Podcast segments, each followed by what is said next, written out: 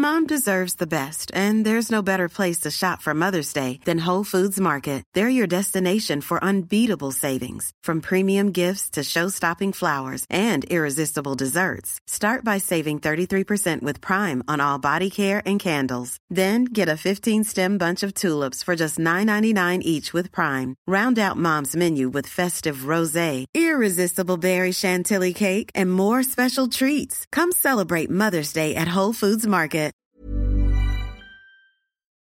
¿Qué está pasando en Chile?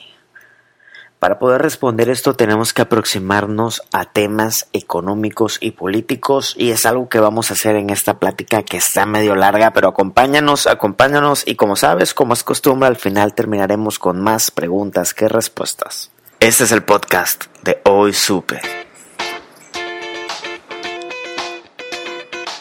Todo lo que nos hace crecer.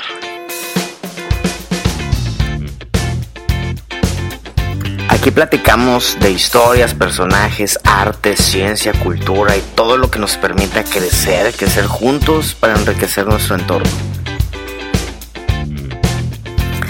La verdad es que no pretendemos tener la verdad absoluta en nada, ni cerca. ¿eh?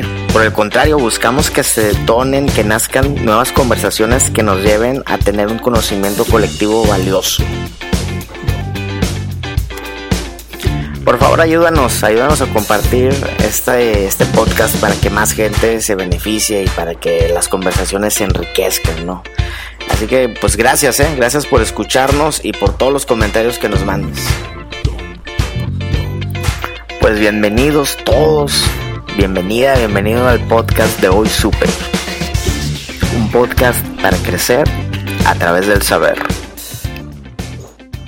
6 de octubre del 2019 se sube el precio del transporte público, específicamente el metro en Chile, ante lo cual el ministro Fontaine declara que al, más, al que se despierte más temprano se le va a ayudar, o al que madrugue se le va a ayudar. Bienvenidos, este es el nuevo episodio del podcast de Hoy Supe. Bienvenido Félix, desde la hermana República de Chile. Mauricio, bienvenido. Gracias, Mauricio, Hola, hola. Félix, ¿no? Todos estamos aquí porque algo está pasando en Chile y queremos entenderlo, queremos entenderlo a la distancia porque nos sentimos cercanos a eso y vemos noticias y todo el día, eh, pero nos llegan muchos fragmentos dispersos de información, ¿no, Mau? Entonces, esta plática pretende aproximarnos a entender esos detonantes de esta situación, la gravedad y qué aprendizajes debemos tener como sociedad y como individuos para crecer a través de entender esta problemática. Mau. Pues, hola Sam, ¿cómo están? Félix, mucho gusto. Enoch. Sí, hemos visto en las noticias que en, en, Chile está, hay protestas, hay manifestaciones. Hace unos días hubo un millón de personas, un millón de manifestantes en las calles, que creo que es algo que no pasaba desde antes de la transición democrática, después de, em, de que sale Pinochet tras el referéndum del, del 88. Y cuando leemos qué pasó, pues como, como bien comentaba Félix al inicio, eh, hubo un incremento al, al transporte público en el precio del transporte público. Entonces, uno, si, si, si no conocemos desde afuera, podemos decir, ¿por qué tanto alboroto? Pero en realidad, pues hay todo un, un, trasfondo. Em, hay un, una medida económica que se llama el coeficiente de Gini o Gini Index. Y es una cosa que mide la desigualdad en términos de distribución de la riqueza, sí, de la riqueza de un país. Eh, y en los 10 primeros lugares del ranking, digamos, de atrás para adelante, está Chile. Hay países como Chile, está México mm. también. Chile creo que es el número 7, México creo que es el, número 10, algo así. Entonces ya cuando vemos, eh, sabemos, nos enteramos de esto, empezamos a entender, ah, ok, el, el, enojo de la gente no se debe simplemente a un, a, un, a un aumento en el precio, sino que hay un trasfondo. Oye, y en el otro extremo, en el otro extremo de esa, de esa medida están los países socialistas. Está Islandia, eh, están los, los, nórdicos, está Dinamarca, está Suecia, está Noruega, eh, creo que por ahí también está Suiza. Cuidado nada más con, estos conceptos, ¿no? Eh, el socialismo, el capitalismo, la socialdemocracia, no, no los polaricemos, ¿no? Nomás digo por hacer un paréntesis antes de seguir, porque se puede prestar después a que eh, nos perdamos, ¿no? somos del Partido Rojo. Sí, o sea, es, muy diferente hablar de, del socialismo que todos ubicamos de, Rusia. Que de una buena distribución. Que, que, de, de, este tipo de cosas. No, digo, ahorita yo creo que van a ir saliendo, hay varios conceptos que vamos a poder ir limpiando un poquito, pero es súper importante porque a veces luego las discusiones se pierden en eso, ¿no? En que, en no existe un tema de, O sea, no se trata de ideología. No se trata de eso. Además de que sabemos que la teoría es muy diferente de la práctica. Entonces, pues bueno. Félix, ¿qué ha pasado desde ese 6 de octubre a hoy? Muchas movilizaciones. Eh, pero ha sido una, una movilización muy transversal que, que, que va desde los estudiantes de los estudiantes más pequeños hasta todas las familias, ah, abuelos y así. Entonces, es algo que, que une a todo el país y ha sido algo muy romántico también en temas sociales. O sea, por primera vez en la historia Chile se está uniendo, Chile está despertando y que ha sido lo significativo realmente. Ha habido una unión en cuanto a las demandas y, como bien decía no más allá de, estar contra el sistema capitalista que hoy en día eh, gobierna Chile, eh, el movimiento está a favor de la dignidad humana, de la dignidad de de la igualdad, de, la igualdad de oportunidades, igualdad de derechos para todos. Eso es realmente lo que persigue este movimiento. Y ha sido tan transversal, y aquí viene un dato importante, y tan bonito, que no tiene, no tiene una figura pública, un líder público, sino que trasciende a, todas las familias del país. Sí, que de hecho esa, esa, era una de las preguntas que yo tengo de que quién, de si hay caras visibles del movimiento, porque entiendo que a raíz de esto, ahora la gente está pidiendo una nueva constitución. Así es. Entonces digo yo, a ver, ¿a, quién se le ocurrió este día? ¿Quién, ¿Quién, es el, o sea, quién es la cara visible de este movimiento? Si es la oposición, si es algún activista o si es la, gente en su conjunto. A ver, la, lo que ha pedido Chile es una nueva constitución. Pero a propósito de lo mismo, hay muchos partidos de que son opositores al gobierno que han pedido, por ejemplo, la Asamblea Constituyente. Y eso es algo que viene de antes del gobierno, antes de que saliera electo el señor Sebastián Piñera, que es una Asamblea Constituyente. Eso es lo que ha sonado más fuerte como, como posible eh, solución, a, o más que solución, como un, nuevo comienzo para el país, porque la constitución que hoy en día rige al país fue hecha en 1980 y fue eh, pedida por, el, por ese entonces el señor Augusto Pinochet cuando estaba la dictadura militar. bajo una comisión, ¿cierto?, donde la cual también integraron gente de, los Chicago Boys, ¿cierto? Estos economistas que estudiaron, que son chilenos, que estudiaron en la Universidad de Chicago. Pero esta, esta constitución eh, fue aprobada en dictadura militar, en un contexto muy diferente al que hoy en día existe, pues, que no es representativa de la sociedad chilena. Ese es el tema, no es representativa. y ha favorecido a, a Chile en algunos aspectos sin crecimiento económico. Em, pero, pero ese crecimiento no ha justificado eh, los medios por los cuales se ha, se ha, crecido. Hoy, hoy el presidente es Sebastián Piñera. Así es. ¿no? Él es del partido Renovación, Renovación Nacional. Nacional. Así es. Y eh, nada más para entender un poco cómo funciona ya la política. por ejemplo, aquí en México tenemos por pues, los principales partidos que se puede decir que es Acción Nacional, el PRI y ahora Morena, que antes, antes era el PRD, ahora pasó a un segundo plano, ahora Morena. ¿Allá también hay así una partidocracia muy definida o hay más? Sí, sí. muy definida. Eh, ¿Cuáles serían los principales? Se parte en la izquierda, y podemos llamarlo así si quieren, ultra izquierda, con el Frente Amplio, que agrupa distintos partidos de izquierda. Okay. Mm, y ahí han aparecido figuras eh, muy interesantes y a la vez, como ha sido bien amplio, eh, sectores del centro se han, se han, acuñado también con el Frente Amplio. Okay. Pero eso es lo más izquierda que tenemos en Chile. Luego vienen los comunistas y luego pudiésemos decir que vienen los socialistas, y entre los socialistas y el centro se, encuentra el Partido por la Democracia, que es el PPD. En el centro-centro encontramos la democracia cristiana. Luego de la democracia cristiana, un poquito hacia la derecha, está Evópoli, que es un partido nuevo que nace aproximadamente hace cinco años, que también han tenido, eh, ha sido significativo en puntos de unión para el país. Y luego de Evópoli tenemos Renovación Nacional, al cual pertenecía al presidente, creo que ya no pertenece, y luego viene la UDI, que es la extrema derecha. Ahí se configura más o menos el ¿Y el presidente actual de qué partido es? era de Renovación Nacional. De Renovación Nacional. Sí. ¿Y ha habido una oscilación de poderes o...? por ejemplo, Bachelet, ¿de dónde viene? De vuelta de la, democracia en Chile, que se ocurrió en el año 90, eh, el primer gobierno es de un demócrata cristiano, Patricio Elwin. Luego de él, otro demócrata cristiano, que es eh, Eduardo Frey. Eduardo Frey. y luego de él viene eh, alguien del PPD, que se fue tirándose un poquito a la izquierda. Que estaba en el centro, se fue a hacer PPD, que es Ricardo Lagos. Y luego de Ricardo Lagos viene Michelle Bachelet. Ok. Michelle Bachelet es socialista. Luego de Michelle Bachelet viene el señor Sebastián Piñera en su primer gobierno. Y luego de Sebastián Piñera vuelve Michelle Bachelet y luego de Michelle Bachelet vuelve Otra vez, porque se, pueden reelegir, pero no por periodos ah, consecutivos. No consecutivos. De cuatro años, ¿cierto? solo cuatro años. Entonces, Bachelet está más en el espectro político, está más hacia la izquierda, ¿cierto? Sí, sí. Si tú lo ves, en teoría sí. Pero en la práctica. Es distinto. Es muy diferente.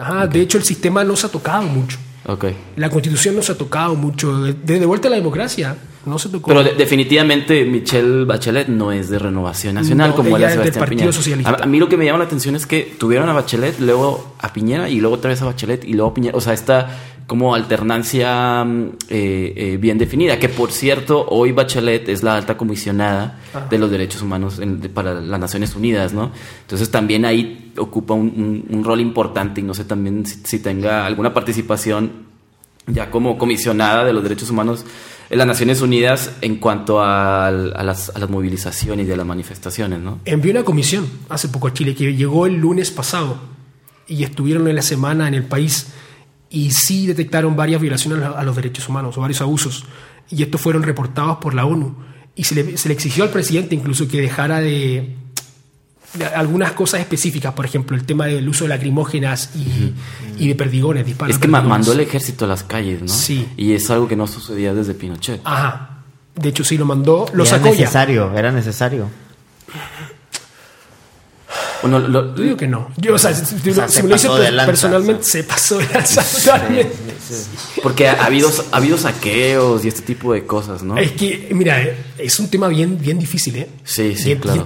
Destrozaron, ¿no? Varias estaciones del metro. Pero ojo, porque han habido montajes políticos también. Mm. Ya. Y que, y, que, y que han sido de la fuerza policial en Chile, que la fuerza policial en Chile se le llama carabineros. Los carabineros, ah. sí. Ah, o sea, hay fotos y videos que, que se han subido a las redes sociales eh, que te dejan Está interesante. Mucho, que, mucho que desear. ¿Por qué? ¿Por qué? Por ejemplo, el, último que salió, Televisión Nacional de Chile es un canal de, estatal del país. Okay. y justo ese, el, día, ponte tú, no me acuerdo bien específicamente, el día jueves hubo una movilización y se quemó un bus del Transantiago. El Transantiago la, es el transporte público que se utiliza en Chile. Son camiones. Se quemó. Y pues eh, TVN sacó varias imágenes de cómo se estaba quemando este video y que la gente estaba haciendo destrozos y así. Pero este, este Transantiago, este camión, salió de un lugar eh, que está reservado para, o que está resguardado, pues, que es imposible que una, que una persona natural, una persona mm. normal, vaya y entre a ese lugar y lo pueda sacar. Luego, y luego de eso, las fotos que, que muestra Televisión Nacional de Chile, como cuando, se conducí, cuando conducían este camión hacia las protestas, aparecen los policías conduciéndolo. Ya. Entonces ahí te deja. ¿Qué está pasando? Como si ha habido muchos montajes. Manipular la, opinión pública. Ojo, no digo que no hayan ocurrido destrozos, porque sí los han habido. Y eso es real. Solo que los están maximizando para justificar las represalias. Aparte de eso, y han habido también montajes de parte de, policías. Y, pasó algo bien interesante. Ustedes no sé, no sé si se dieron cuenta de que en un momento, o al comienzo, se les odiaba obviamente a los militares y a los policías y de repente hubo un vuelco en que aparecían abrazándolos, así como dejándolos protestar. Ya. Pero ahorita nuevamente se volvió a lo del comienzo. Cuando se dieron cuenta de que habían hecho muchos montajes, pues ya. volvió este.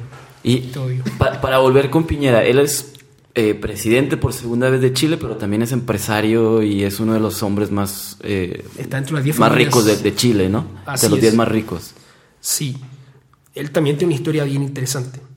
Eh, el señor presidente señor presidente, así como si tuviera mucho respeto. ¿eh?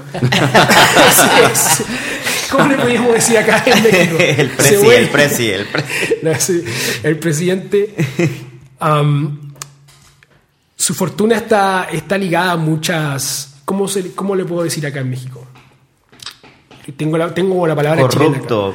Sí, se ha, visto, se ha, visto, envuelto en varias cosas mm. corruptas. Por ejemplo, no sé si ustedes conocen la TAM. Sí, la, aerolínea. Pues una aerolínea muy buena, ¿eh? Antes se llamaba LAN. LAN, LAN, claro. Llegó a ser una de las aerolíneas más importantes del mundo. LAN por la era la aerolínea nacional chilena, pues. No me acuerdo específicamente qué significan las siglas, pero era de Chile al principio, era estatal. Cuando él era senador, LAN cayó, estaba quedando en la quiebra. Y él compra LAN con, acción, con información privilegiada, mm. cuando era senador de la República. Inside trading, le llaman. Y así han pasado varios negocios de él. El año que él fue presidente, la primera vez, hubo una colusión de farmacias. Y él era, estaba dentro de los accionistas de una de las farmacias mm. eh, que había hecho esta colusión con los remedios, con los medicamentos, perdón. luego, también en su primer mandato, hubo una demanda de, Chile, de Perú contra, contra Chile en La Haya, en un tribunal internacional, el que gana Perú. El máximo favorecido por esta, porque Perú haya ganado fue el presidente Sebastián Piñera, porque su familia tenía acciones en la pesquera peruana. Era por, estaban discutiendo por un pedazo de mar. Y pues el máximo favorecido fue su familia. Entonces siempre sus negocios se han envuelto, se han, han estado envueltos en, esta, en estos vacíos legales que existen, pues él siempre ha operado así. Entonces, esa, es un poco, esa, es la figura que hay de Sebastián Piñera eh, en la gente. Hasta dueño de, o, no sé si dueño o accionista del Colo Colo, ¿no? También lo fue un tiempo, creo, si no mal recuerdo. Y de la Universidad Católica, otro, otro equipo de fútbol. Sí, bueno, pues algo así como Slim acá, ¿no? Ajá, Sí, más o menos. Total, entonces, que si bien entiendo, es, es un tema de desigualdad económica a la cual la gente ya no aguantó. De hecho, por ahí hay un eslogan, ¿no? Que no son los 30 pesos del aumento, sino los, los últimos 30 años. 30 años desde que ocurre la transición democrática en el, en el 90, ¿no? Y leo mucho algo, un concepto, ¿no? Que nos puedes ayudar a explicar desde tu óptica economista, el concepto del neoliberalismo, que es algo que también escuchamos mucho en México. Sí, fíjate que eh, Chile es un caso, ¿cómo decirlo? Estrella, un caso de laboratorio, un caso de estudio. Sí, sí, sí. Eh, bueno, eh, respecto a cómo ha sucedido este tema de la economía en el siglo pasado, ¿no? Eh, la economía en el siglo pasado tiene dos grandes momentos, sobre todo la economía eh, teórica y la economía que responde al modelo de Estados Unidos. ¿no? Por un lado, cuando sucede la Gran Depresión, todos ubican la Gran Depresión, eh, que de hecho está relacionada también ahí con el, espacio entre las dos guerras mundiales. Hay un economista que se apellida Keynes que, presenta un modelo que tiene que ver con la intervención del Estado para dar solución a las crisis económicas. ¿no?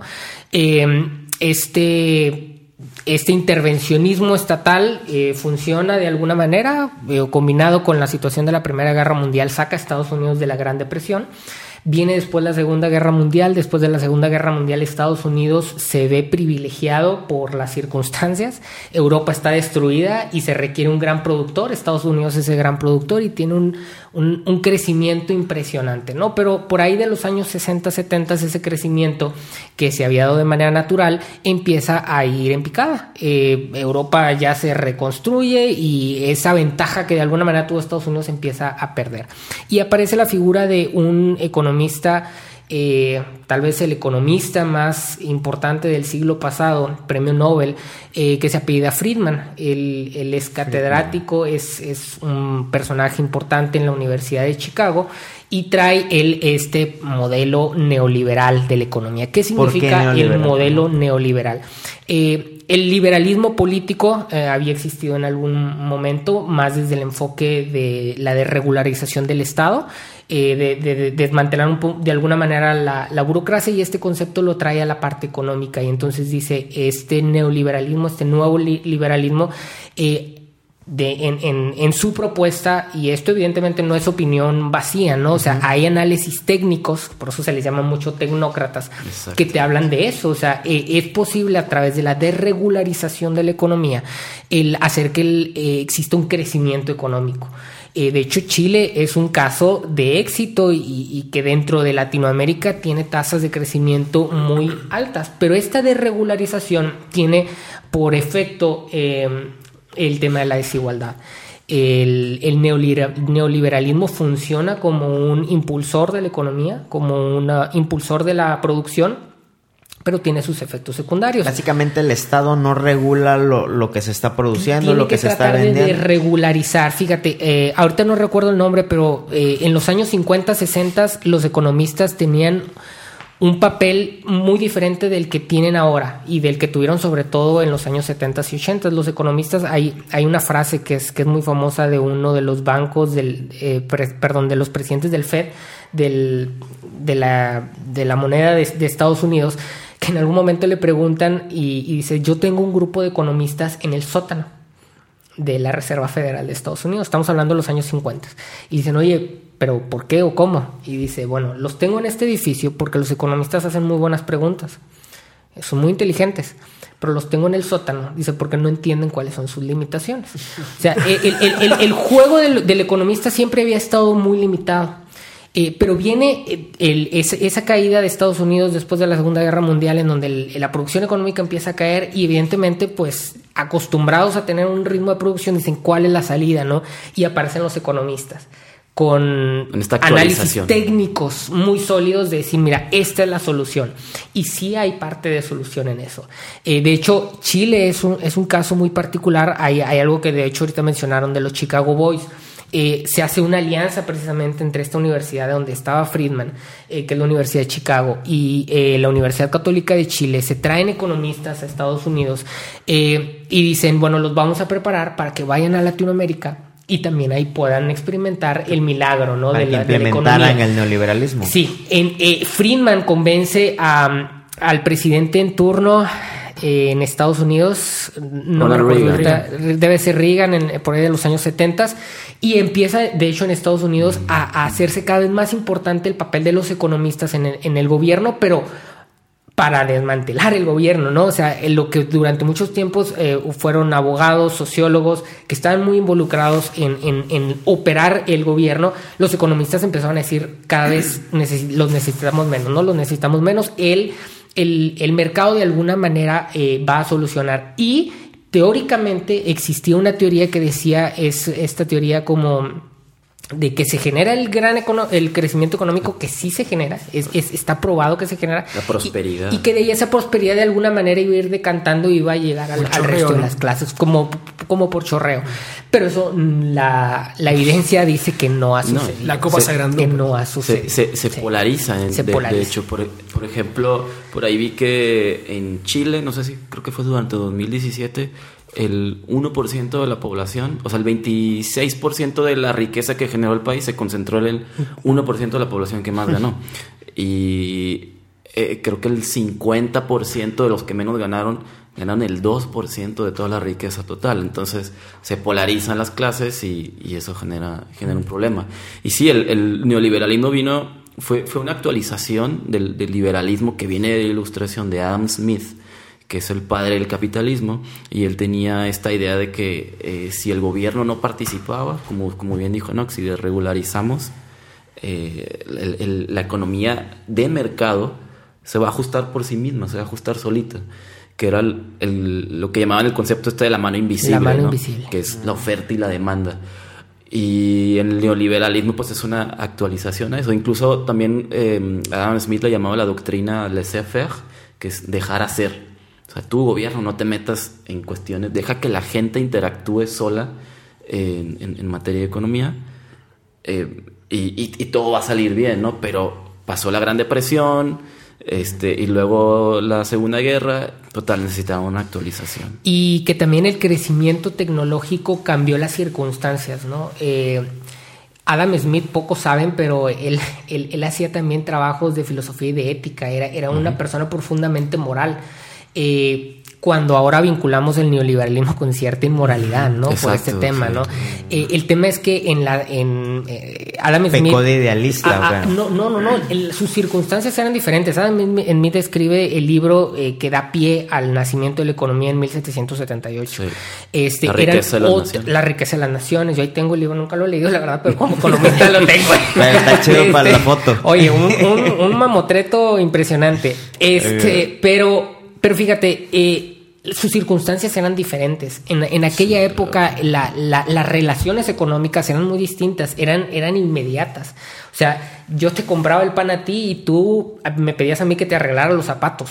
Entonces, habían incentivos éticos y morales eh, de que se regulara de una manera muy sencillo eh, eh, estos intercambios económicos porque tenían que ser de muy buena fe porque todos estábamos de alguna manera conviviendo en, un sistema mucho más sencillo que el actual, ¿no? La tecnología, el tema de la movilización de los recursos, digo, ahorita mencionaron algo de Jeff Bezos que ojalá lo, lo repitan ahí porque se me hizo muy bueno, pero ese tipo de cosas, lo que hoy puede hacer Amazon, por ejemplo, este es algo totalmente distinto a lo que percibía en su momento Adam Smith, ¿no? Adam Smith no, no, no visualizaba la posibilidad de que eh, la tecnología, los medios de transporte cambiaran las reglas en cómo hacemos el intercambio económico, ¿no? Y, y bueno, de que el neoliberalismo funciona para generar crecimiento económico, funciona. Pero de que tiene sus costos, creo que eh, está quedando cada vez más en evidencia, ¿no? Y hoy mismo ya el neoliberalismo se, se cuestiona, ¿no? Y, se plantean alternativas que puedan de alguna manera ajustar eh, estos, estas circunstancias o estas externalidades que, genera el modelo neoliberal. Sí, lo que comentabas de Jeff Bezos es mm, son modelos que usan las empresas más exitosas, por ejemplo, de Estados Unidos, mismo lo que hace Nike, ¿no? Eh, o Amazon, Google, eh, toman materias primas de lugares donde es muy barato a ciegas o haciéndose de la vista gorda de todo lo que eso implica, incluso temas de, prostitución infantil, temas de, sobreexplotación de, recursos humanos, etcétera. Luego llevan esas materias primas a otros países donde la obra de mano es muy barata, sobre todo en Asia, no, más que nada en China, no, por la por la sobrepoblación. Y luego ya lo traen esos productos a un mercado de, de consumo muy propicio como es Estados Unidos. Entonces haces uso eh, de las debilidades o las carencias de, ciertos países para irlos a vender a un, a un país donde, donde van a, te van a pagar mucho por eso, ¿no? Eh, hecho, a Nike cada dos días le salen escándalos de eso, este, pero, pero es algo que está muy ahí, pero yo te preguntaba de que si Adams un poco de idealista, porque será que esa teoría iba a jalar bien si no fuera por la avaricia extrema del ser humano? De hecho, eh, Adam Smith plantea como necesaria esa avaricia. De hecho, hay un concepto que se llama homus económico. Es el motor que le Homus económico, sí, sí, sí. Eh, es decir, para que funcione esa mano invisible tiene que existir este interés particular, ¿no? De que yo prefiero mi bienestar al tuyo, que ya ahí empezamos a entrar a cuestiones en donde uno se empieza a cuestionar hasta qué punto es válido, ¿no? Hasta qué punto es real como seres humanos que esa sea nuestra realidad. Pero la teoría económica clásica está construida sobre esa idea. Eh, pero lo que dice, lo que en teoría decía Adam Smith es, bueno, como eh, es esta, esta noción de la competencia, ¿no? Tú quieres lo mejor para ti, pero yo también quiero lo mejor para mí y, Félix quiere lo mejor para, para, para, él y entonces todos empezamos a echarle ganas y en la medida que todos le echamos ganas empezamos a levantar la, la vara y entonces empezamos a, a crecer y demás, que es muy válido cuando hay un piso parejo. El problema es que cuando no hay un piso parejo, pues es muy distinto decir, oye, pues los dos quieren sobrevivir, ¿no? Pues échenle, eh, busquen la manera de sobrevivir y a uno le das una metralleta y al otro le das una, resortera. Eh, pues, pues sí, no, no, no es que el que tiene la resortera no tenga ganas de sobrevivir, ¿no? Simplemente que ya hay un piso desigual. Eh, que de alguna manera genera, genera este, este conflicto. atención, ¿eh? Yo estudio economía y, y, créanme, esto es mucho más complejo que simplemente decir el capitalismo está bien o está mal, o el socialismo es lo correcto o lo incorrecto. Eh, hay una infinidad de grises aquí que lo hace sumamente interesante y que presenta retos sumamente interesantes en este caso para Chile, por ejemplo, de decir, oye, ¿cuál es la salida para Chile? ¿no? Eh, y Chile es un ejemplo de algo que mañana podría pasar en México y particularmente en una ciudad, por ejemplo, ahorita que estamos grabando en Monterrey, Monterrey tiene estas características del neoliberalismo en la polarización que se vive en esta ciudad. En esta ciudad eh, tú manejas por San Pedro y te sientes en el primer mundo, ¿no? Este, pero te vas a otras zonas y, dices, ¿qué pasó, no? Que es algo que leía yo de Chile, de que en la estadística el Producto Interno Bruto estaba muy alto, ¿no? Sí. O sea, en los números se ve muy bonito, ¿no? pero es súper exitoso el modelo. Pero está muy cargado a de que son poquitos los ricos que tienen esa estadística muy arriba, Félix. Sí, es muy real. Chile es un país muy, muy, muy desigual. Recién hablaba de, acerca de esto de, la polarización, de qué modelo finalmente o en qué va a decantar Chile, si se va a ir por el capitalismo, va a seguir en esa línea o, va, o se va a lanzar un modelo más de izquierda. No creo que el comunismo, pero sí un socialismo o algo así no se trata finalmente de eso, creo yo, sino que se trata de la dignidad de las personas. O sea, si realmente el modelo capitalista funciona, ok, pongámosle ganas, pero, o sea, demos, demos, eh, demos dignidad, demos calidad. Eh, que si vamos a educación pública sea digna, sea gratuita y sea de calidad. Pues. Es que eso, a eso me refería precisamente, más que aún llegar es un capitalismo, un socialismo, a, dónde va a caer esto, porque creo que puede traer enseñanzas o puede traer eh, líneas muy interesantes para que el resto de los países, sobre todo en una zona como Latinoamérica, podamos reflexionar respecto a qué es lo que estamos necesitando. ¿no?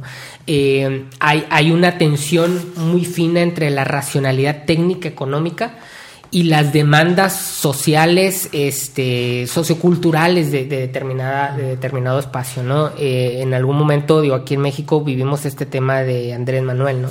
Eh, y lo estamos viviendo, y este, esta tensión, ¿no? Y, creo que el peor error es decir, Andrés Manuel es lo peor porque no tiene ningún tipo de racionalidad económica, como también cometemos un error al mandarlo al otro lado y decir, pues es un dios y todo lo que diga él, independientemente de la racionalidad económica, es, es correcto, ¿no?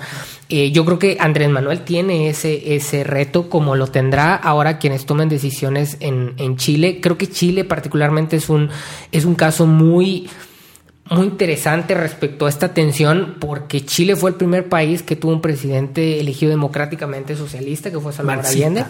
Este sí y, y, después cayó la dictadura de, Pinochet que, fue en ese proceso de la dictadura de Pinochet que regresaron los Chicago Boys, estos, este grupo de, chicos, o de, bueno, no sé qué tan chicos eran, este, pero de, estudiantes eh, economistas que se prepararon en, eh, con Friedman en, en, la Universidad de Chicago, regresaron e implementaron este tipo de, modelos que han permitido que Chile sea una punta en crecimiento económico en la región, este, pero con este tipo de, de asteriscos, ¿no? Fuimos, fuimos un muy buen laboratorio, ¿eh?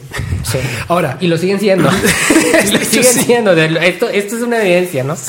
Mira, lo, interesante de esto es que cuando vuelven los Chicago, los Chicago Boys y, son estas personas quienes interfieren en, la, en la constitución de 1980, pasa algo muy, muy relevante. Si bien en la constitución se habla acerca de, de la educación, acerca de la salud, ¿cierto? acerca del bienestar social, eh, se habla de ellos, pero no se aseguran. Porque en las constituciones, para que algo se asegure, tiene que haber un, recurso de, ¿cómo le llaman? Recurso de protección.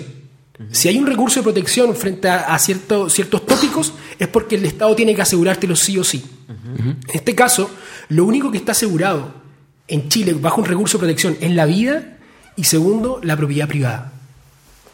Pero el agua, por ejemplo, no está asegurada. ¿Cómo? De hecho, Chile es el único país a nivel mundial que tiene privatizada el agua. ¿Cómo es eso? Pues así como te es que tienen privatizada para, para ponerlo en contexto, o sea, porque hablamos de liberalismo, neoliberalismo, nada más para ponerlo en contexto sobre cómo funciona el liberalismo alude, o sea, el, propio término, o sea, la palabra lo dice, ¿no? Alude a la libertad del individuo. Entonces, incluso en cuanto a lo social, bueno, lo social, lo político, eh, la ilustración, John Locke hablaba del derecho natural, ¿para qué? Para garantizar libertades individuales. Entonces, el liberalismo, tanto lo económico como lo social, debería de darnos libertades. El neoliberalismo fue todavía ese concepto, pero a, ultranza. ¿Cómo lo hace el neoliberalismo? Bueno, eh, o sea, ya hablamos de eso, de regularizando el mercado, haciendo que eh, eh, este tipo de cuestiones como el agua, eh, o, medios de producción en, general estén privatizados, ¿no? Este.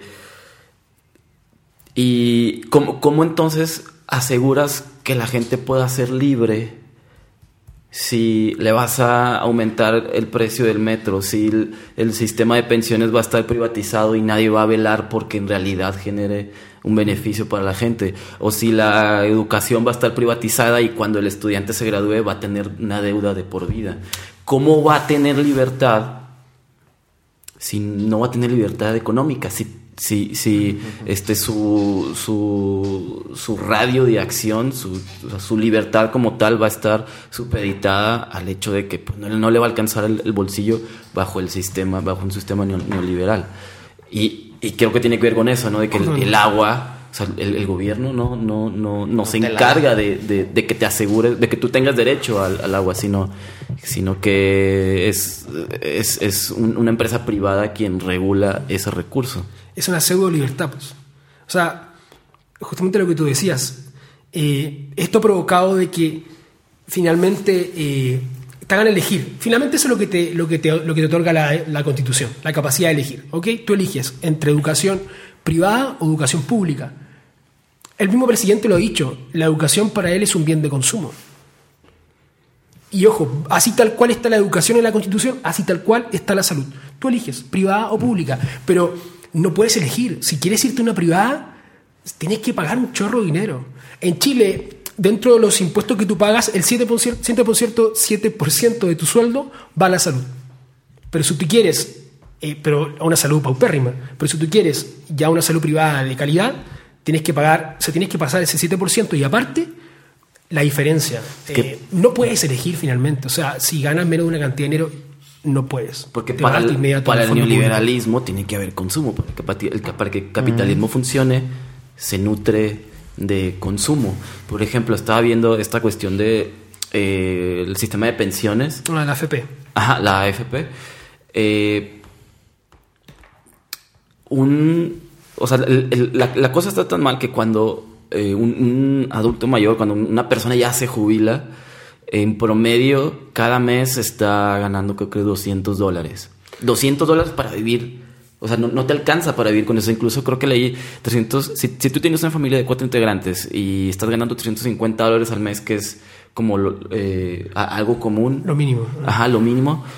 Pues no, te va a alcanzar, vas a vivir bajo la línea de pobreza. Ahora imagínate un adulto mayor que en, muchos casos no se pueden valer por sí mismos, que ganen 200 dólares, pues no les va a alcanzar. Y de nuevo, era lo, lo que decía Félix si el sistema no está garantizando la dignidad de los humanos, entonces no funciona y se traduce en, estas, en este enojo, en estas protestas, en estas movilizaciones, en, esta, eh, en este pedir, demandar una nueva constitución.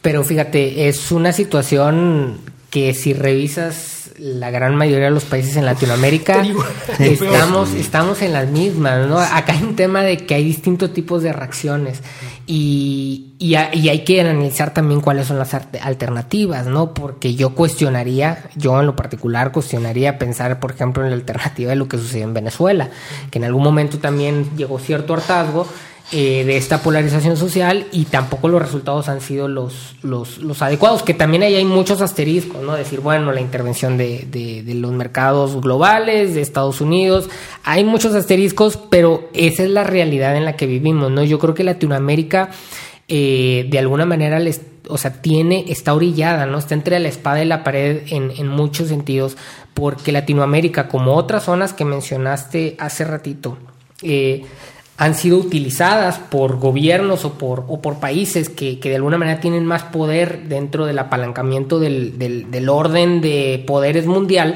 eh, para que a esos países les convenga las circunstancias en las que nosotros de alguna manera estamos viviendo, ¿no? Entonces se, se vuelve ya un, tema de geopolítica súper interesante. Sí, por ejemplo, bueno, perdón. El, hoy estamos grabando esto un 9 de noviembre del 2019, son 30 años, ¿no? De la caída del muro de Berlín. Sí. ¿A qué voy con esto? De que vi un tweet de, al, de una, una escena de alguien eh, que estaba siendo reprendido, se dice, por, por, un, por un militar alemán. Eh, ya en esos momentos en que estaba a punto de caer el muro de Berlín, pero todavía no daban el go oficial, ¿no? Y este cuate ponía un tweet así en, tema, en una forma de sarcasmo, ¿no? De que eh, las revueltas eh, violentas nunca han logrado nada, ¿no? Y ponía ahí unos emojis eh, haciendo referencia, alusión a Chile. ¿Puede lograr algo esta revuelta, estas manifestaciones? Yo creo que sí. siendo bien sincero, el otro día leí acerca de una frase de yo no soy de frase, ah, no me gustan, pero esa vez leía lo que me dio mucho sentido, de que las grandes reformas, las grandes revoluciones nunca han partido por, por lucharlas desde el sentido común desde la otra persona. No sé si logra entender lo que quiero Debe decir. haber choque. claro. Claro, tienes que mostrarle, o sea, nunca se han ganado por, por apelar al sentido común de la otra persona. Las revoluciones más grandes del mundo siempre han sido lamentablemente violentas. Yo no veo en sí en Chile violencia así dura. Sí la veo de parte de, la- de los militares, de los policías, sí la vi. Eh, y, y me tocó también experimentarlo. Chile, si bien es un país que, que ha sido estable considerablemente en los últimos 20 años, Hemos pasado por movimientos sociales importantes. El 2011 tuvimos eh, un movimiento social de estudiantes en el cual me tocó participar. De hecho, ese año Camila Vallejos, quien fue la, claro, la sí. líder de este movimiento estudiantil, se la mujer más importante del año. Sí, sí, sí.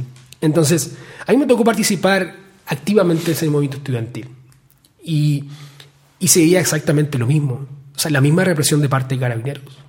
La misma, las mismas lagrimógenas. No disparaban perdigones, pero que yo recuerde, porque ya sé cuánto fue, hace siete años, ocho años, perdón.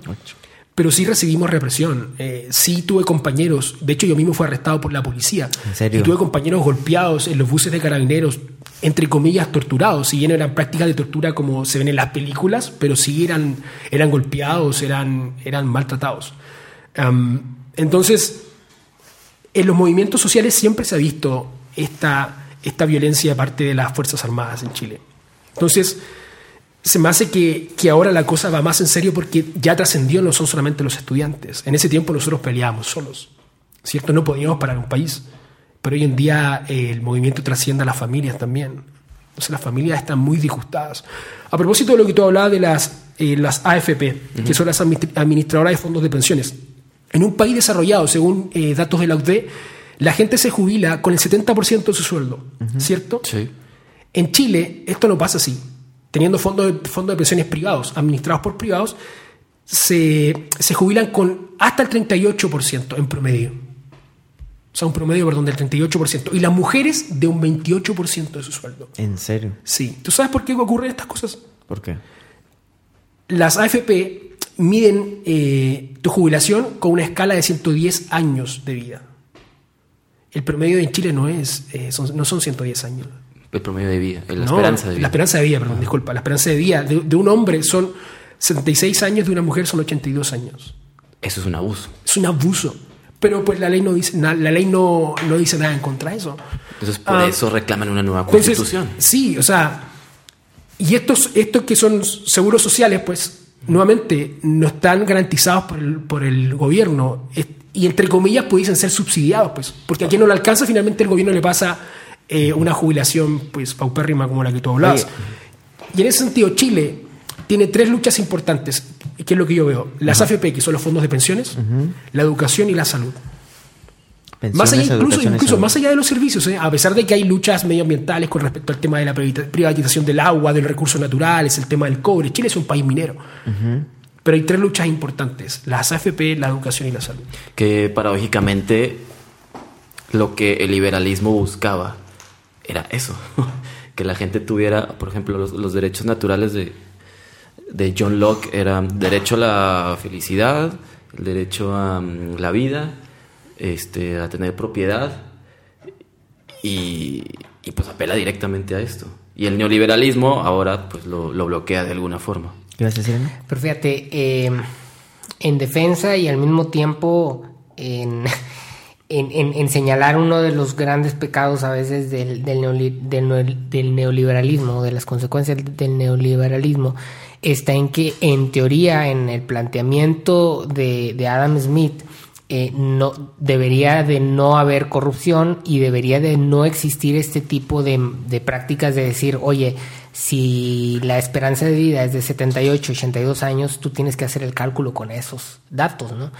Ya cuando empiezan a suceder este tipo de cosas, pues un neoliberalista podría decir, bueno, ese ya no es nuestra responsabilidad, ¿no? Ahí Sí. ya hay un tema en donde el mercado no está haciendo, eh, o sea, ahí ya no es nada más la mano invisible, sino es la mano de algún desgraciado que está, que está manipulando para su propio beneficio, ¿no? Este, entonces, en ese sentido, eh, por un lado puedes decir, bueno, pues entonces eso no es culpa del neoliberalismo, pero por otro lado tienes que decir, pero si es así es la naturaleza humana, o si así es la naturaleza humana cuando no la regulas, pues entonces te está diciendo que el neoliberalismo no es suficiente. Es que, ¿no? es que ese es el punto, porque el neoliberalismo es de, de, regularizar el mercado. Entonces tú dejas que compitan entre sí y permites que hagan estas cosas. Si el gobierno interfiere, entonces ya no, ya no es tanto neoliberalismo. Eh, entonces es eso, o gobierno, protégenos o no nos protejas para crear más, más riqueza, pero la riqueza se va a polarizar. Oye, Félix, ahorita Mau comentó algo de que el, eh, las revueltas buscan como un entregable final o como un outcome una nueva constitución. Está muy claro eso, o sea, eso a quién se lo están pidiendo, cuándo va a terminar esta, esta situación, cuándo suceda, qué, qué se busca, o sea, es un reemplazo del presidente, Ya. que, que- que- Se han pedido varias cabezas, ¿eh? De hecho, ya varios, hubo un cambio de, de gabinete, justamente por lo mismo. De hecho, este, con lo que empezamos, o sea, el ministro de Economía, cuando les dije, eh, al que madruga se le va a ayudar, pues él fue uno de los primeros también en salir. Y así, se han cambiado. Él, yo creo que el presidente Sebastián Piñera pensó en, en que eso iba a calmar a la gente, pues. Pero no, se ha pedido la cabeza del presidente, de, se, ha, se ha pedido que se cambie toda la Cámara de Diputados, todo el Congreso, los senadores, todo. Pero yo llamo generalmente todos los días a, a Chile. Antes, en, en periodos bien, llamaba una vez a la semana, hoy estoy llamando todas las semanas. Y no porque mi familia esté mal, sino que porque me preocupa lo que está pasando en el país. Y, y lo que yo he podido recoger es que la cosa no tiene por dónde terminar en este momento. ¿En serio? No tiene por dónde terminar. Y cómo va a decantar nadie sabe, porque por un lado se pide la Asamblea Constituyente, pero también la Asamblea Constituyente no... En un periodo de romanticismo social, ¿cierto? Uno se compromete, ¿verdad? Pero a la hora de los que ya cambia la cosa. Entonces, no, no se sabe bien hacia dónde va a avanzar. Sí, las propuestas, o más que las propuestas, los pedidos son claros. O sea, cambiemos la constitución. Eh, la- las jubilaciones tienen que ser dignas, la salud tiene que ser pública y de calidad, y lo mismo la, la educación. Eso está clarísimo. O sea, no tiene por dónde perderse el presidente, pero a él no se le ve tampoco con ganas de querer cambiar el sistema. Pero justamente por lo mismo, porque son ellos quienes han fomentado todo esto, pues se le desarma el sistema dentro del país. Am, entonces, personalmente yo no veo por dónde se puede arreglar la situación. Yo, yo vi que se disculpó, ¿no? Sí, se, se disculpó y retiró el ejército de las calles, se dijo que iba a haber mejores pensiones, que iba a mejorar el se- los servicios de salud, que iba a aumentar los impuestos a, a, pues, a los ricos, a quienes más tuvieran, eh, y que puso la renuncia del... eh, de- o sea, que, que- que exigió a, a todos los miembros del gabinete que pusieran la renuncia a disposición, ¿no? Eh, ah, y que también iba a reducir el sueldo a los políticos y no sé qué, porque ya la vio, o sea, yo siento que como que ya la está viendo muy perdida. Ahora, decías, la gente pide que se vaya, pero ¿qué pasa si se va? O sea, si el día de mañana totalmente se le sale las manos y dice, bueno, yo me voy, ¿qué, qué sucedería? ¿Qué dice la constitución a la ley? Ok, asumiría el ministro del Interior. Y en el caso de que no fuera el ministro del Interior, sería el senador de la- el presidente del Senado de la República. ¿Y organiza elecciones? O... Ah, tiene que llamar a, cien- en 120 días tendría que llamar a elecciones, tanto el ministro del Interior o el senador de la República. Pero yo no creo que el, que, Que que el presidente, yo no creo que él renuncie. Cuando tú estás en Chile, o personalmente yo estuve muy metido en la política chilena, am, y me tocó estudiar mucho a- al presidente Sebastián Piñera, bueno, y a todos los presidentes que han habido, pero él es un tipo, y no te lo podías decir yo, tú lo puedes leer o lo puedes eh, ver en las redes sociales o simplemente leer una entrevista que le hagan, pues es un tipo que tiene mucho ego. Yo creo que su problema no está en temas de dinero, por ejemplo, el tipo es millonario. A él lo cegó el poder, creo yo. El, el hecho de tener tanto poder y, y- y- y él, a él y a su grupo de amigos, a su grupo de ministros, lo cegó el poder, al punto de no ver lo obvio, no ver lo obvio de las necesidades de las personas. Porque para él, pues imagínate que para alguien decirte, hey, pues levántate más temprano y llega más, más temprano a tu trabajo, o sea, o deja ver a tu familia un poquito menos y... Limitar la O libertad. sea, no, no hay problema, o sea, hazlo. ¿En qué mundo vives para recomendarle a alguien que se levante más, tem- más temprano y vea menos a su familia? ¿En qué mundo vives? Entonces, finalmente, yo creo que caen en una ceguera. No quiero decir de. No quiero decir maldad porque. Me cuesta creer de repente en la maldad pura así por hacer daño. Yo creo que están cegados en que su modelo estaba bien y de la nada se les desarmó. ¿Qué rollo con los chilenos? Ey, pero si todo está bien. Entonces empiezan ahí como a, a ver, ok, te mando esto. A ver, ¿esto querías? Pues, viejo, es, o sea, sácate la, la venda de los ojos. Pero, pero fíjate, justo este es otro de los efectos secundarios y tal vez que más daño hacen en lo profundo de, de un modelo neoliberalista que promueve o que de alguna manera tiene por consecuencia la desigualdad que va generando distancia entre, entre las clases, ¿no? O sea, va generando una polarización en donde llega un punto en donde el rico no se, no tiene cómo identificarse con el pobre porque no lo ve, porque no, no, no sabe cuáles son sus situaciones, es invisible, es invisible, no hay empatía. Y, y, el, y el pobre está tan alejado del rico que lo ve como un totalmente otro, ¿no? Si en algún momento la gente peleaba y decía, bueno, es que es México la guerra contra Estados Unidos y somos nosotros contra ellos, llega un punto en donde ahorita el otro ya no es Estados Unidos, el otro es el rico, el que está allá en aquella colonia donde ponen las bardas para que no entremos, para que no nos acerquemos, este, y genera este tipo de nociones de distancia. Eh, que hacen mucho daño a una sociedad. Y esto ya trasciende la parte de lo, económico, ¿eh? O sea, esto trasciende lo económico y se convierte en, algo que se vuelve humano, ¿no? Vivimos, creo yo, en Latinoamérica. Y, cada que escucho lo que menciona Félix de Chile, me, cuestiono y digo, en México no estamos tan lejos de, esa situación, ¿no? O a lo mejor... no estamos tan hartos todavía. O, a lo mejor hemos sido a lo mejor un poquito más pacientes o más tolerantes, pero, pero llega un punto en donde la cosa va a quebrar, ¿no? Y el problema es que los ricos son muy pocos y los pobres, o sea, en esta polarización, o sea, el, el volumen de población queda bajo, ¿no? Entonces eh, puede tener consecuencias sociales muy fuertes. Y por eso te digo que sigue siendo un laboratorio de Chile, porque como mexicanos, a lo mejor alguien que está escuchando dice, ¿por qué están hablando de esto? ¿no? ¿Qué tiene que ver con nosotros? Sí, pero no estamos tan lejos de tiene ahí. Todo que ver, Tiene todo que ver. De hecho, yo me atrevo a decir que, híjoles, bueno, a lo mejor estoy equivocado, pero que dentro de Latinoamérica probablemente los modelos de Chile y de México son los más parecidos. Sí. Eh, eh, en, este espectro eh, más apegados hacia el neoliberalismo, Chile y México son los modelos más apegados. y en ese sentido, por supuesto que tenemos mucho que aprender de, esto que está sucediendo y abrir los ojos y ver qué sucede porque van a ser circunstancias que probablemente en algún momento vamos a vivir aquí. Acá. ¿Cómo, cómo, cómo bueno, para empezar, lo, que decías del, neoliberalismo lo escuchamos todos los días, en palabras de López Obrador, ¿no? Siempre le está tirando los neoliberales y los neoliberales, porque acá llegó con, pues en el 88, con Salinas de Gortari, los tecnócratas, la liberalización de los mercados, este, creo que...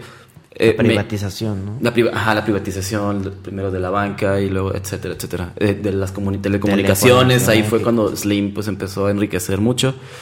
Em, también eh, la globalización y la apertura a otros mercados.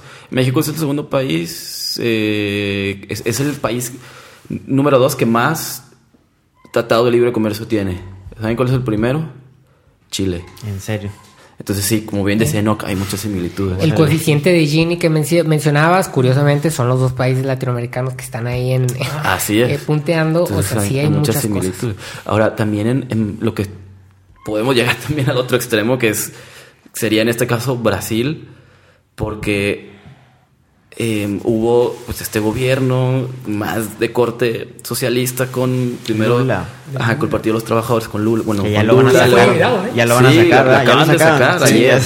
Lo acaban de sacar y entonces con Lula y luego Dilma y luego ninguno de los dos y ahora tenemos a Bolsonaro que es Está en el otro, extremo. entonces oscilamos en Latinoamérica en los dos extremos donde no podemos encontrar un, punto de encuentro. Son polares. Sí. Pero fíjate, eh, ¿cómo decirlo? Yo sigo creyendo que Latinoamérica, eh, y no es ponernos, bueno, hasta cierto punto sí es ponernos, o sea, hemos sido víctimas de, de la geopolítica. O sea, el tema de los recursos naturales con los que cuenta, de las circunstancias históricas en las que se conformó Latinoamérica, eh, nos ha puesto, de hecho, creo que nuestra, nuestro pasado histórico y cultural ha permitido ahí un caldo de cultivo que, se preste para que Latinoamérica haya sido una tierra eh, que constantemente ha sido explotada. De hecho, eh, leí ahora que estuve leyendo algunas cosillas porque sabía que íbamos a hablar de esto, que ahorita está en Chile el tema del litio. Eh, que, que, eh, Chile es el, o sería el principal productor de, litio para las baterías. Para todo el tema de las baterías se, vuelve súper relevante y que China está buscando de distintas maneras y, y, sobre todo porque en Chile existen este tipo de aperturas comerciales de, buscar apropiarse prácticamente a través de empresas privadas de, todo esto, ¿no? Entonces llega un punto en donde Latinoamérica históricamente ha sido... Eh, el huerto, ¿no? De sí, sí, ha sido... Usan nuestras materias primas para... Sí, ha, sido sujeta a, muchos a veces intereses externos, ¿no? Y, un comentario nada más respecto al, tema de México. Eh, yo soy un economista, yo amo a Carlos Salinas de Gortari. Yo creo que hizo un excelente trabajo. Yo sé que muchas personas ahorita a lo mejor eh, eh, se paran los pelos y dicen, bueno, pero ¿cómo si estás diciendo lo que estás diciendo? Yo también dices que amas a Carlos Salinas de Gortari. Yo creo que hay, tiempos y hay momentos. Eh, tras la caída del muro de Berlín, yo creo que era una fue una excelente estrategia el, aprovechar la apertura de los mercados en el momento. O sea, fue como un momento de oportunidad. Creo que se tomó, pero sí creo que a partir de ahí tendría que haber existido una, o, debe de existir, lo digo debe porque sobreentiendo que Andrés Manuel está actualmente tratando de trabajar sobre eso, entiendo que no es fácil, entiendo que no es sencillo, eh, pero sin perder la racionalidad económica, buscar el, bienestar del pueblo como un todo, ¿no? Eh, hay por ahí un dicho, eh, la verdad no sé de dónde salió, pero lo he escuchado ya varias veces en, en donde dicen que es, algo nuevo, ¿no? Porque por mucho tiempo el indicador de si, unas si las cosas iban bien o mal en un país era el PIB, el crecimiento, ¿no? Y en este caso mm. Chile y México han sido los mejores de Latinoamérica en, en, la mayoría de estos tiempos. Pero lo que decían, de, eh, hay un dicho que dice, el, eh, ¿cómo decir? La, el indicador de la salud de la economía de, de un país no es el PIB, que puede estar señalando el crecimiento de la punta del, iceberg, ¿no? Sino es el crecimiento de todo el iceberg, ¿no? De toda la pirámide, desde abajo hasta arriba. Conforme se van moviendo como un todo, te hablan de una seguridad. Sí, eh, y tú, tú que eres economista, a ver si nos puedes explicar la diferencia entre crecimiento económico a desarrollo económico, porque el desarrollo es más una cosa más amplia, ¿no? Sí, y, y por lo tanto también se va un poquito más a lo subjetivo, que ahí volvemos, digo, los que siguen el tema de hoy supe saben que hemos hablado mucho de, de, de esta de esta polarización que existe entre el objetivo y lo subjetivo y cómo la magia está en medio, pero en medio normalmente hay zonas grises, ¿no? El, desarrollo implica muchos a, veces indicadores que no son este, tan medibles. Eh, evidentemente se han tratado de medir, los economistas los han, los han empujado a eso, pero por ejemplo, ¿cómo medir la felicidad? Y se hacen estudios y todo eso, ¿no? Se hacen estudios y, y hay indicadores y se tratan de construir, pero es mucho más fácil el número del crecimiento. ¿Qué es el crecimiento? Pues cuánto en producción, valor económico, de producción, eh, crece un país de, un periodo a otro, ¿no? Eso es, eso es, eso es 2 más 2 es 4, eso es totalmente objetivo, es totalmente seguro. A los, a, los, economistas nos encanta esa parte. De hecho, hay, hay un, hay, eh, en la economía hay algo que se llama el ceteris paribus. Eh, lo demás constante. Que para tú hacer análisis económico siempre tienes que decir ceteris paribus. ¿Y qué es ceteris paribus? Mantener todo lo demás constante. Haces un análisis sobre una variable y mantienes todo lo demás constante para poder limpiar y entonces decir objetivamente es esto. El problema es que vivimos en un mundo donde todo, está en constante movimiento, ¿no? Entonces, eh, eh, yo, yo no demerito, ¿no? Este, por mucho tiempo sí. ayer Jason Silva, el cambio es el nuevo status quo. Sí, ah, sí, sí, sí, Y, y y ese, ese nuevo status quo rompe totalmente con la intención o, con el supuesto de que tú puedes controlar las cosas para decir esto va a ser así. Y atención, no demerito el, el valor de la economía, ¿no? Yo estoy economía, por, por mucho tiempo este, sí generé cierto rechazo. Ahorita estoy retomando este, el amor a la, a la economía. De hecho, empiezo a dar clases de, economía en el TEC el, próximo semestre. Este, pero, pero sí tenemos, o, o la economía tiene que decir, bueno, por una parte puede estar lo técnico, pero por otro lado tiene que forzosamente complementarse con estas otras variables blandas, con estas otras intenciones del desarrollo que tienen que ver con eh, temas de distribución, eh, de bienestar, de felicidad, y lo ha estado haciendo. Eh. mencioné que Friedman fue Premio Nobel de Economía, estamos hablando de los años 70 y quienes ganaban los premios Nobel de Economía en esa época eran tecnócratas. Hoy los premios de Economía desde Marty Sen, que si no me recuerdo por ahí de los 90 eh, ganó con, una propuesta de, economía humana y social, han estado siendo personas que precisamente están tendiendo hacia el otro espectro. Hay un caso de un país que no mide su crecimiento económico con Producto Interno Bruto, con PIB o GDP, como se conoce en inglés, y es eh, si no me equivoco, el reino de Bután. Sí. Miden, miden su, su riqueza en términos de felicidad, índice de felicidad. Usted es un ministro de la felicidad, ¿no? Sí. Sí, y, y, miden realmente así su... Y, como tú decías, es subjetivo, porque, por ejemplo, dicen, para nosotros la felicidad significa cuidar la naturaleza, eh, bienestar. bienestar, entonces limitan el turismo. Eh, no, no, no puedes circular, creo que en automóvil, al menos que tengas un permiso especial, algo así. Y por ejemplo, al cuidar la naturaleza, creo que ellos, su huella de carbono es negativa. Es decir, ellos absorben más de lo que generan. Más de lo que generan. Y, absorben de, de, otros este, países vecinos. Eh, creo que el setenta y tantos por ciento de su territorio está cubierto de árboles. Entonces, eso es. Pero, pero es subjetivo, ¿no? O sea, como fíjate, a lo mejor valdría la pena en algún momento hacer un, un hoy supe, por ejemplo, de, de, este caso, ¿no? Eh, aquí el tema, y volvemos con lo que hemos platicado muchas veces acá, es que la realidad es más compleja de lo que a veces podemos simplificar en un número, ¿no? De hecho, te voy a contar una anécdota chilena. A ver, a ver. Y del presidente Sebastián Piñera con respecto a esto mismo. El año, en su primer gobierno, el año 2000, no, miento, sí, sí, en su primer gobierno, 2010 al 2014, ¿no? Sí. Él hizo un, bueno, eh, llamó a gente, ¿cierto?, a su, a, su, a sus ministerios, a sus gabinetes, y él nombró a Fernando Flores, un, un, un empresario, pero que se ha dedicado a, un empresario filósofo que se ha dedicado a, investigar temas de, innovación y etcétera. Y lo hizo director, le hizo director del... ¿Cómo se llama esto? Algo de la innovación. Recién se lo nombré. ¿No, ¿No se acuerdan? Deja acordarme. Es el... CENIC... Les, dije, ¿no? Bueno, en fin, lo nombró director de, como de, una entidad que se encargaba de, la innovación. Y le dijo que al final del periodo él quería... Eh, ciertos números duros acerca de qué tenía que invertir Chile para ser un país, para entrar en vía de desarrollo, bla, bla, bla, Al final del periodo le entregó un libro con distintas, distintos tópicos educación, salud, pensiones, eh, incluso felicidad dentro del libro. Y le dice, pues, no le, dice, no le deja nada claro, pero le dice, mira, léelo. Y en, cuanto a esto, hazte una idea del mundo, pues, y vas a saber en, en qué cosas tienes que invertir. Pero principalmente tiene que ver con las personas, tiene que ver una economía social acá en Chile el tipo se enojó tanto que pues lo sacó de, este, de esta dirección de innovación a nivel nacional. Fernando Flores es, hoy en día está en Estados Unidos haciendo asesorías a grandes empresas en temas de innovación y gestión. Es un gurú allá en Chile. Pero justamente hoy en día es lo que le, jugó en contra al presidente. Porque le entregó un libro más poético, ¿cierto? Con números no exactos, sino que algo más, mucho más subjetivo acerca de, la, de lo complejo del ser humano y cómo él tenía que, empezar a ver la, sociedad, pues. No lo quiso y hoy en día, pues, le salió el tiro por la culata de Simón Chile. Pero, pero hacia allá nos vamos a tener que mover, ¿eh? Este, no hay forma de que se sostengan estos sistemas ideológicos de un lado o del otro, ideológicos desde el capitalismo, como bueno, eh, forzosamente tenemos que lograr esta utopía en donde el mercado nos soluciona la vida.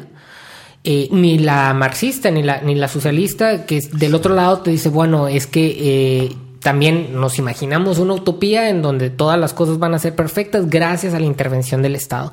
Eh, tenemos que bajar a un tema sin libertades. Entonces, tenemos que bajar a un tema mucho más humano en donde como seres humanos, a la hora que tú bajas algo al humano, se complica, se hace complejo, pero al mismo tiempo se hace profundamente eh, bello, en mi opinión, porque tiene que ver con, contradicciones, tiene que ver con el acercamiento de, las personas, tiene que ver con que en algún momento nos podamos ver a los ojos para ser justos entre nosotros, porque lo que sucede a veces con estos sistemas, insisto, eh, que promueven la totalización del Estado o la totalización del mercado, es que en ninguno de ambos espectros eh, está la cara humana, ¿no?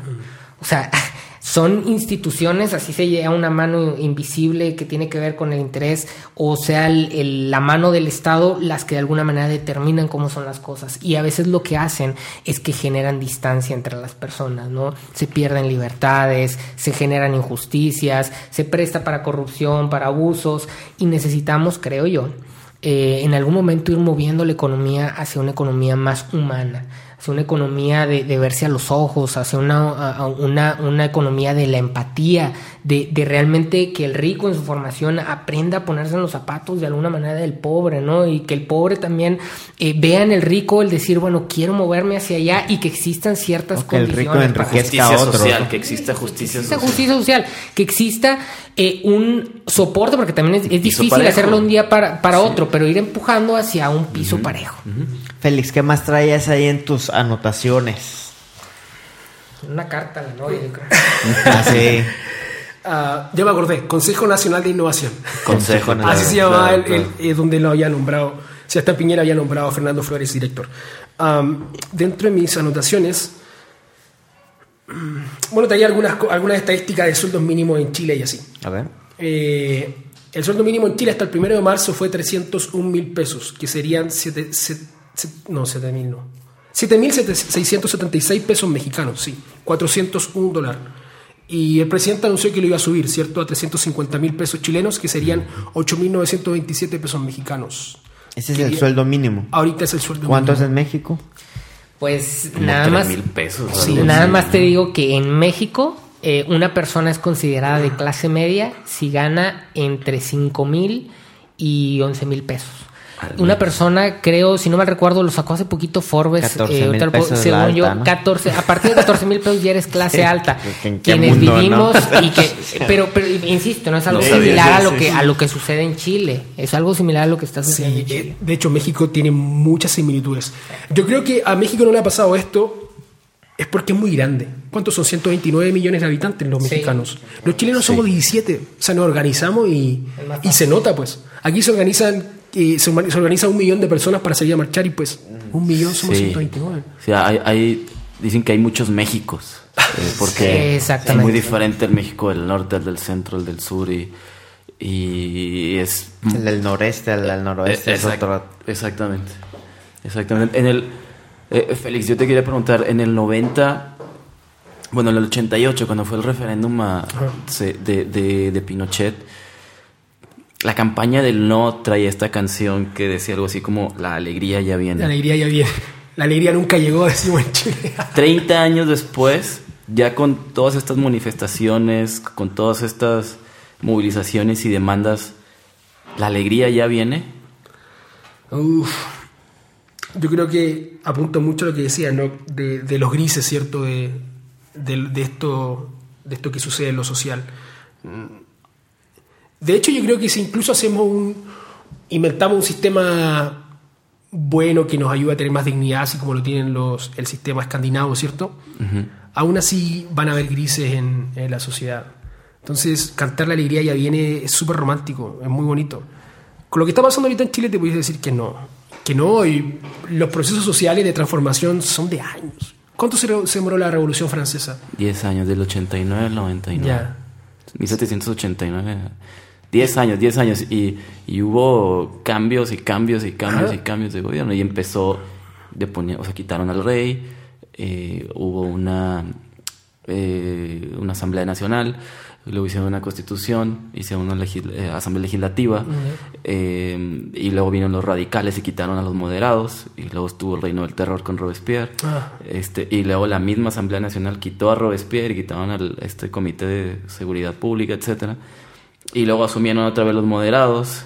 Eh, estuvo hubo una cosa que, llamó, que llamaron directorio que era un poder ejecutivo como con cinco presidentes y al final llegó Napoleón con un golpe de Estado para ponerse él otra vez como un absolutista, es decir, como estuvieron hace 10 años. Entonces abolió la república y dijo, ahora Francia es un imperio. En una monarquía un imperio, pero que para efectos prácticos pues sigue siendo que el poder se concentra en un solo tipo. Entonces sí, hay muchos, 10 años y, terminaron igual, por, por así decirlo. Yo creo que no, no, va a ser muy diferente con, con, algo que le pueda pasar a Chile. Si quieren cambios profundos, o sea, si queremos cambios profundos, más allá de Chile, Latinoamérica es, una, es una transformación cultural muy grande. Entonces, que la alegría ya viene, es muy romántico decirlo, creo yo. Ah, en este momento es muy romántico. ¿Qué más traías ahí anotado? Nos dijiste lo del sueldo mínimo. Em, bueno, tocamos más a fondo lo de la AFP, pero creo que la educación y la salud también es importante. Eh, educarse en Chile es muy caro.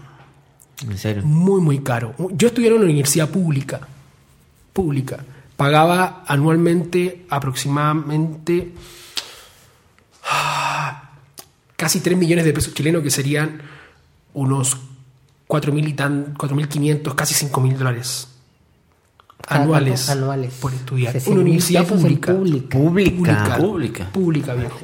Y espera, aguántame. Mi universidad era barata. Mi hermana está en una universidad privada, una buena universidad privada, y paga casi mil dólares mensuales por estudiar allí.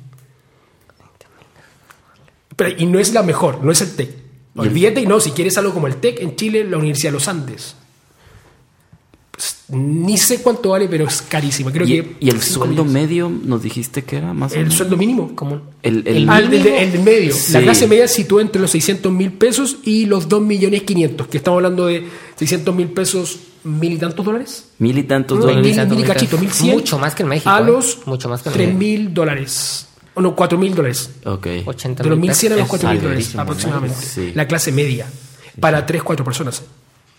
Eh, entonces, y la educación. la educación, En no, una no, universidad privada, mil Ah, dólares al mes. Si tú eres de la clase media, no puedes estudiar con, con grat- gratuidad.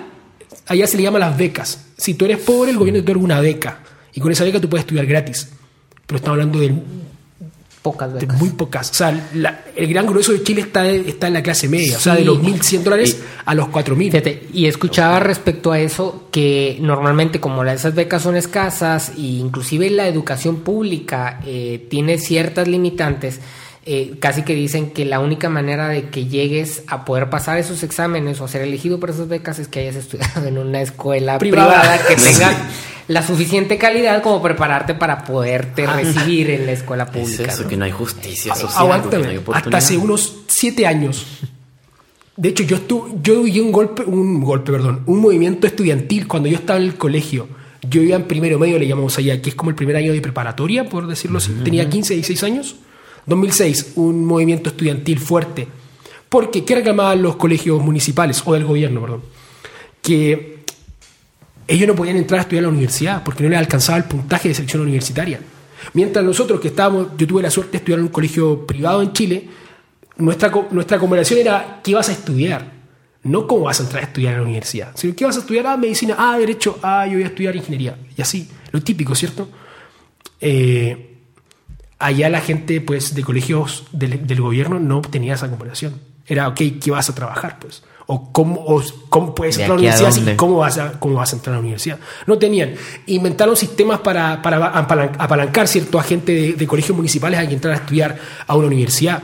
Pero ¿qué pasa con la clase media? La clase media siguió estando igual. Entonces tenía que endeudarse para que sus hijos estudiaran en colegios privados y luego entrar a la universidad. Y carísimo. O sea, finalmente tú sales de la universidad con una deuda de 25 mil dólares. Eh, Es lo que te iba a preguntar. Aguántame, si no la pagas, entra un sistema que se llama DICOM, que acá le llaman la que están manchados porque no tiene, porque tienes El deuda. buró de crédito. Sí, el de buró crédito. de crédito. Y- Y no puedes optar a la compra de una casa, a la compra de un carro. un crédito. Con tu deuda estudiantil. 25 mil dólares. Que son los derechos naturales, en realidad. Y que estás hablando de una escuela, me dices, no de las top, ¿verdad? No, o sea, no, un- o sea, un- olvídate. una universidad que te dio tu, tu documento de que eres licenciado o Sí. ingeniero. Sí, sí. No, es, es complicado el tema de la educación en Chile. Ya. Muy complicado, muy complejo. Entonces, es otra de las demandas grandes. Y, y yo, una de las, de las cosas que se estaba discutiendo ahorita dentro del Congreso, dentro del, per- perdón, dentro de la Cámara de Diputados, era de hacer el perdonazo a los deudores del crédito eh, que habían pagado por estudiar.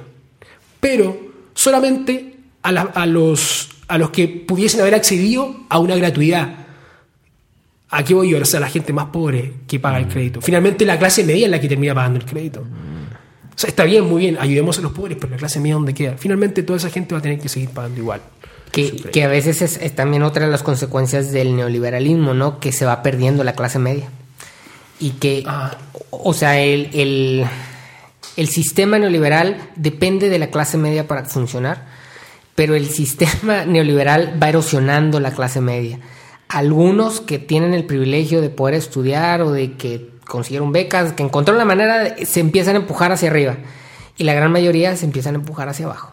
Y se va ganando esa, polarización y, tiende hacia situaciones dos grupos, caóticas, que es lo que estamos viendo en, Chile, que de alguna manera podríamos decir que se vio en México a través de la elección de Andrés Manuel. Yo, yo visualizo el tema de Andrés Manuel como una forma de protesta respecto a las condiciones que se estaban dando.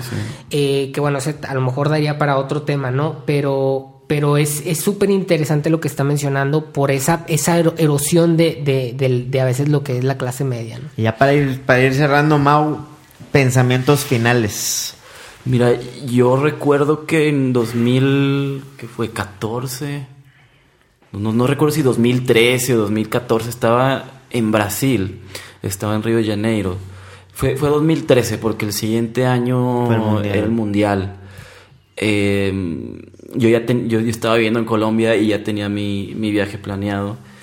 Eh, pero en algún momento llegué a pensar sí o no porque hubo protestas, porque había, se había incrementado el precio del, del transporte público, como acaba de suceder en Chile.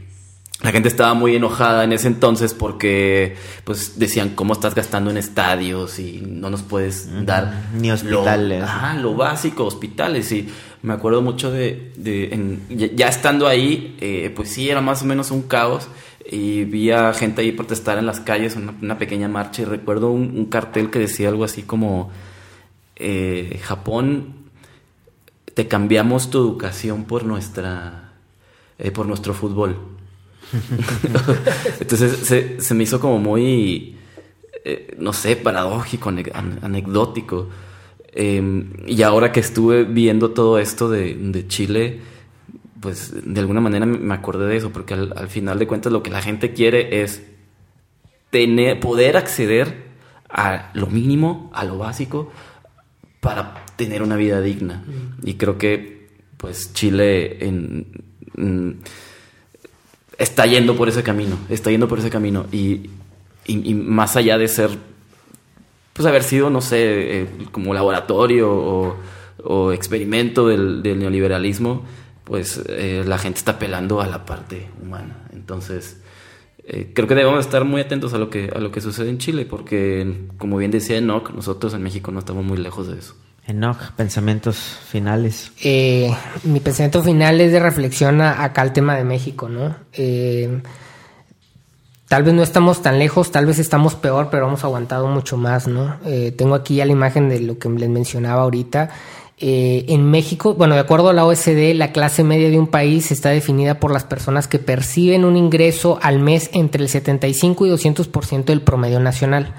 En México el ingreso eh, de la población medio, es decir, el promedio es de 7.128 pesos. Eso significa que la clase media, de acuerdo a, los porcentajes que les di, eh, son personas que ganan entre 5.346 y 14.256 pesos, que estamos hablando que es el 45% de la población. Una persona que gana más de 14.257 pesos al mes que nada más es el 20% de la población en México, ya es considerado de clase alta. Creo por, por lo que eh, platicamos aquí, inclusive por el tema de lo que, de quienes escuchan el tema de los podcasts y cosas así, que la gran mayoría de las personas que escuchan esto eh, son clase alta. Son clase alta. Eh, y tenemos que pensar en que hay un 36% de la población que está ganando menos de 5.300 pesos al mes. Estamos hablando de cerca de 40 millones de mexicanos. En México, ¿no? En México, sí, estamos hablando de México, ¿no? Eh, mi reflexión eh, para cerrar sería todas esas personas que tenemos el privilegio de de alguna manera estar en, en esta parte del 19% de la población que gana más de 14.257 pesos al mes, no perdamos, el neoliberalismo es un sistema, el neoliberalismo es algo que exista, es un sistema que, que, mueve las cosas. Nosotros, de alguna manera, somos quienes ejercemos el neoliberalismo con nuestras acciones. Seamos, tratemos de ser justos y humanos en la manera en que eh, vemos a las personas, en las decisiones que tomamos, en las posturas que tomamos. No cometamos el error de aislarnos en nuestra burbuja de bienestar o de decir no, todo está bien porque en algún momento esa burbuja se puede tronar y nos va a alcanzar la realidad. Entonces, eh, creo que vale mucho el tema de, de, hacer un juicio de conciencia, cada quien en lo personal, y, y, ver cómo podemos aportar a que nuestro país, nuestra comunidad, la empresa en la que trabajamos, el emprendimiento que tenemos, sea más justo. Fíjate que al caso, antes de cederle la palabra a Félix para que cierre este episodio, hace poco escuché una anécdota sobre estos, eh, para entender la relevancia de los sistemas económicos o políticos, no en nuestro contexto, no en México. Ahora que estamos viviendo lo de la alternancia con Andrés Manuel y previamente que venía lo del, lo del PAN y ¿no? Es que llega un cuata a una cafetería y pide, pide un café. Y le dice, oye, ¿cómo quieres el café? Y se me da un café eh, sin leche. Y le contesta el barista, no tenemos café sin leche, tenemos café sin crema. Y se lo da. Entonces esta anécdota de, que te queda así circulando el rollo es de que al final del día era un café negro, ¿no? Te lo sigues tomando igual, pero te lo están vendiendo como algo diferente a lo que pides, ¿no? Dice que hoy en día, ¿no? Que tenemos esto, estamos tomando café sin crema, ¿no? Pero ya es algo diferente, ¿no? O sea que al final del día está en la está en las acciones micro, ¿no? De esos microempresarios que deberían estar repartiendo una, una riqueza o deberíamos estar repartiendo nuestras riquezas, nuestros esfuerzos entre los que nos están alrededor, ¿no? Y la suma de todo eso es lo que vendría a propiciar un cambio verdadero, ¿no? No sé si estoy tratando de entender un poquito lo que... Eh, sin, sin caer en estas nociones eh, asistenciales, ¿no? Porque ahí es donde entramos, al, nos vamos al otro lado. O sea, aquí hay un tema muy humano y cuando hablo de humano es en estas relaciones humanas, ¿no? De cómo podemos, eh, bueno, quienes, quienes quieren crecer, buscar y quienes podemos a lo mejor ofrecerles una mano para que quien tiene ganas de trabajar, echarle ganas, subirlo, ¿no? Porque también el, la, el otra, la otra equivocación sería, pues, no promover el que la gente se esfuerce, ¿no? Simplemente decir, pues bueno, de lo que yo hago, pues aquí va.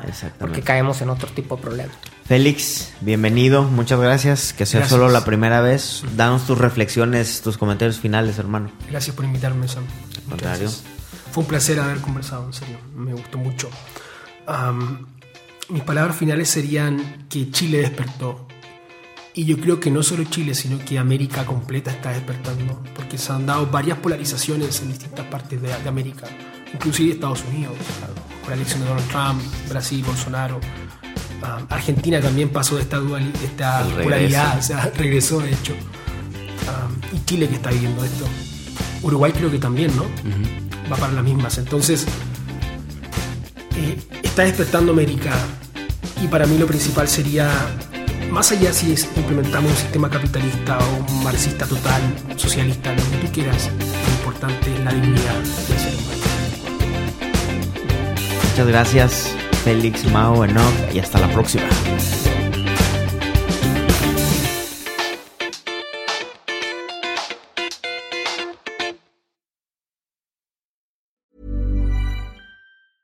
Hey, it's Danny Pellegrino from Everything Iconic.